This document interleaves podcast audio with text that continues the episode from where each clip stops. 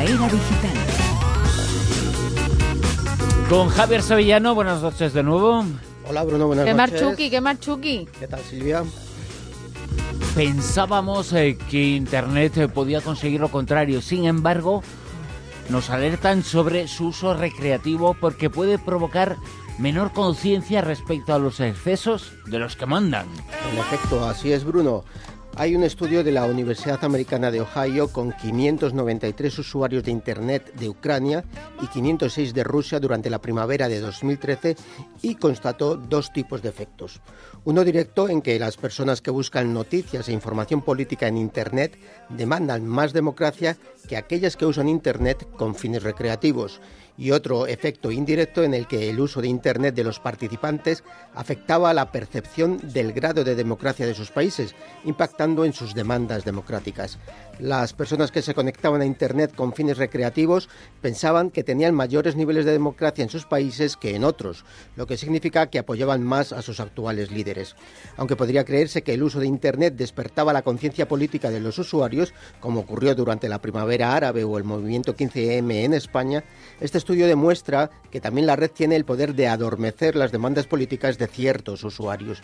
Y es que al igual que ocurre con otros medios de comunicación menos novedosos, todo se puede manipular para mantener a los menos activos políticamente controlados de forma que no se unan a quienes usan la globalización de la red de redes para despertar conciencias políticas.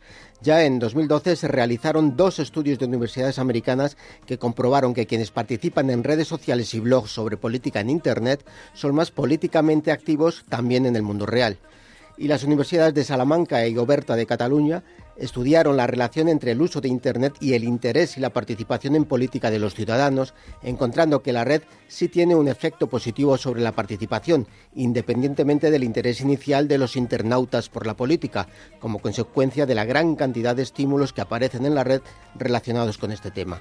Pero como no todo es perfecto, en 2013 también apareció un estudio que matizaba la rela relación entre política e Internet, destacando que la gente sabe perfectamente la diferencia entre opinar de política en la red y votar o llevar a cabo alguna actividad política concreta. Además, reconocía que la influencia de las redes sociales en la política es ciertamente limitada. Vivimos en los tiempos del 4G. Hace cuatro días estábamos en el 3G, pues ya estamos en el 4G y mañana vamos a estar ya, mañana entre comillas, por supuesto, en el 5G. Llega, llega el 5G, que es la tecnología que va a cambiar nuestras vidas. A finales de este mes se va a celebrar un año más la Noche Europea de los Investigadores y en la Universidad Carlos III de Madrid lo van a celebrar con un espectáculo combinado de danza, música, teatro y audiovisuales para explicar cómo va a influir en próximos años esta nueva tecnología, el 5G. Así es como el desembarco del 5G está previsto para 2020 y ya hay planes para ir encendiendo esta novedosa tecnología en 2018 en grandes eventos. Pero las compañías tecnológicas ya trabajan de lleno en ella, como quedó de manifiesto en el trigésimo encuentro de telecomunicaciones y economía digital que se ha celebrado recientemente en la Universidad Menéndez Pelayo de Santander. En ese foro tecnológico, el CEO de Huawei en España explicó detalladamente que esta tecnología mejorará considerablemente la competitividad de las empresas y facilitará el desarrollo de Internet de las cosas, ofreciendo anchos de banda de 10 gigabytes y latencias de solo un milisegundo. El 5G será decisivo para los millones de dispositivos que se espera invadan todos los rincones del planeta y que exigirán un esfuerzo de conectividad nunca visto. Y como el futuro de las tecnologías de la información y la comunicación ya están prácticamente aquí, el año que viene ya funcionarán al menos unas 60 redes 5G por el mundo para comprobar ya en la práctica real los excelentes resultados que ha habido en laboratorio en lo que será un despliegue progresivo de la tecnología anticipación que servirá a los técnicos e investigadores para ir puliendo los problemas que pudieran ir surgiendo de la aplicación práctica del 5G hasta su, eh, su total implantación en 2020. Entre estas cuestiones se encuentra la posible solicitud de las operadoras de telefonía de un incremento en el ancho de banda para poder cubrir todas sus demandas, teniendo en cuenta que se espera que para 2015 la totalidad de las empresas trabajarán en la nube y si bien en redes fijas no habrá problemas con la fibra óptica u otra tecnología que la sustituya, en redes móviles se necesita un importante empujón que se espera se inicie con el 5G. Eso veo yo, que mucho aparato, mucho 5G, pero luego resulta que te pones a mirar realmente a la velocidad que tú vas Y nada de nada de lo que te están contando, ¿eh? Muchas veces no llega. Mucho humo, efecto, lo que mucho te dicen, humo. ¿no? Con estas tecnologías, por lo menos el- en, en las redes inalámbricas, se espera que sí sea más fiable lo que tú has contratado y te llega. Yo tengo fibra óptica y, y- y tampoco noto una cosa... pff, Nada, nada. Cada lugar eh, es un lugar, el sitio, como llega, pero nunca se anuncia, nunca se publicita tantas megas, sino hasta tantas Hasta. megas. Sí, sí. Entonces ese hasta implica muchas cosas, ¿no? Y, y ese hasta tenemos que estar y ser muy conscientes eh, de lo que se anuncia. Hasta mil megas, Estamos, hasta 50 eh, megas, hasta 20 megas. Y luego va lo que eh, va unido. Estamos hasta las de que nos vendan humo.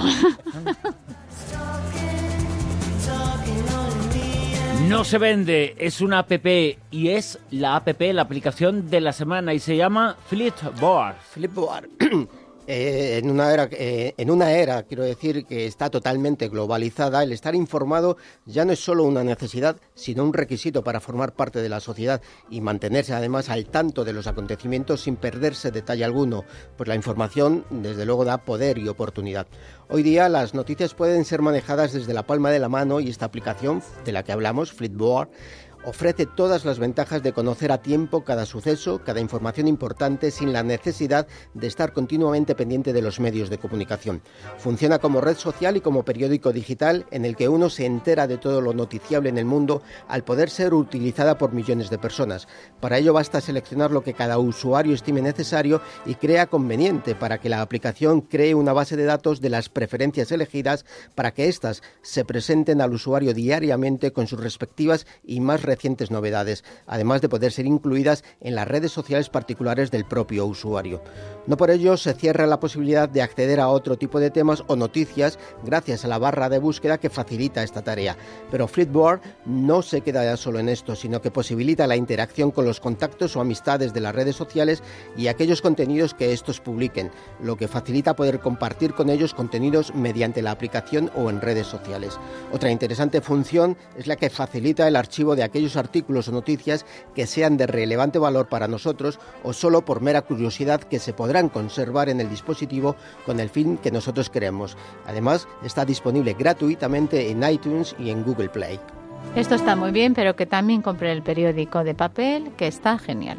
Y Y que que siga- utilicen Twitter, porque Y las revistas. llega algo mejor en Twitter. Esos 140 caracteres se van a corregir un poquito, ¿no?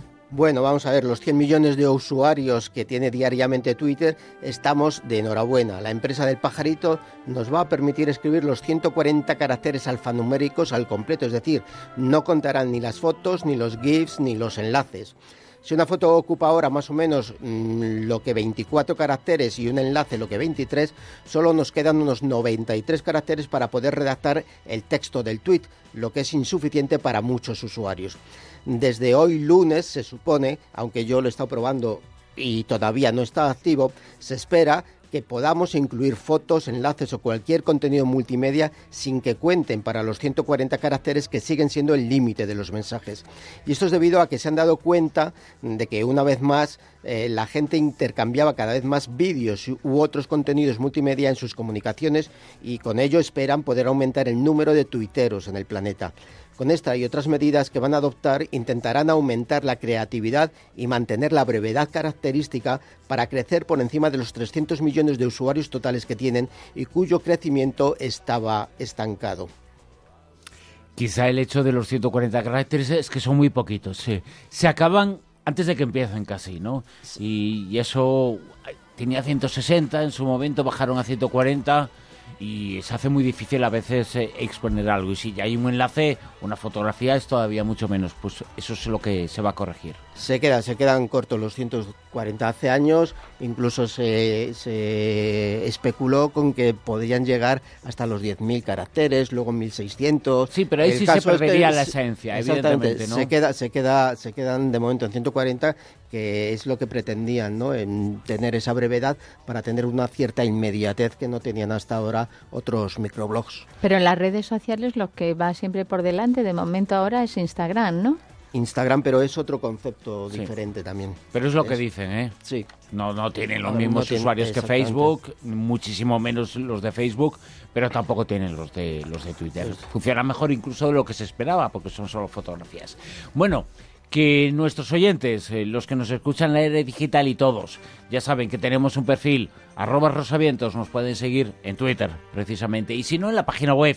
Cada uno de los eh, programas, de las entrevistas y de las secciones de este fin de semana y de los anteriores está ahí, en www.ondefero.es. Y recordamos que tenemos todavía la encuesta en nuestro arroba rosavientos abierta durante 24 horas. Ahí esperamos las opiniones.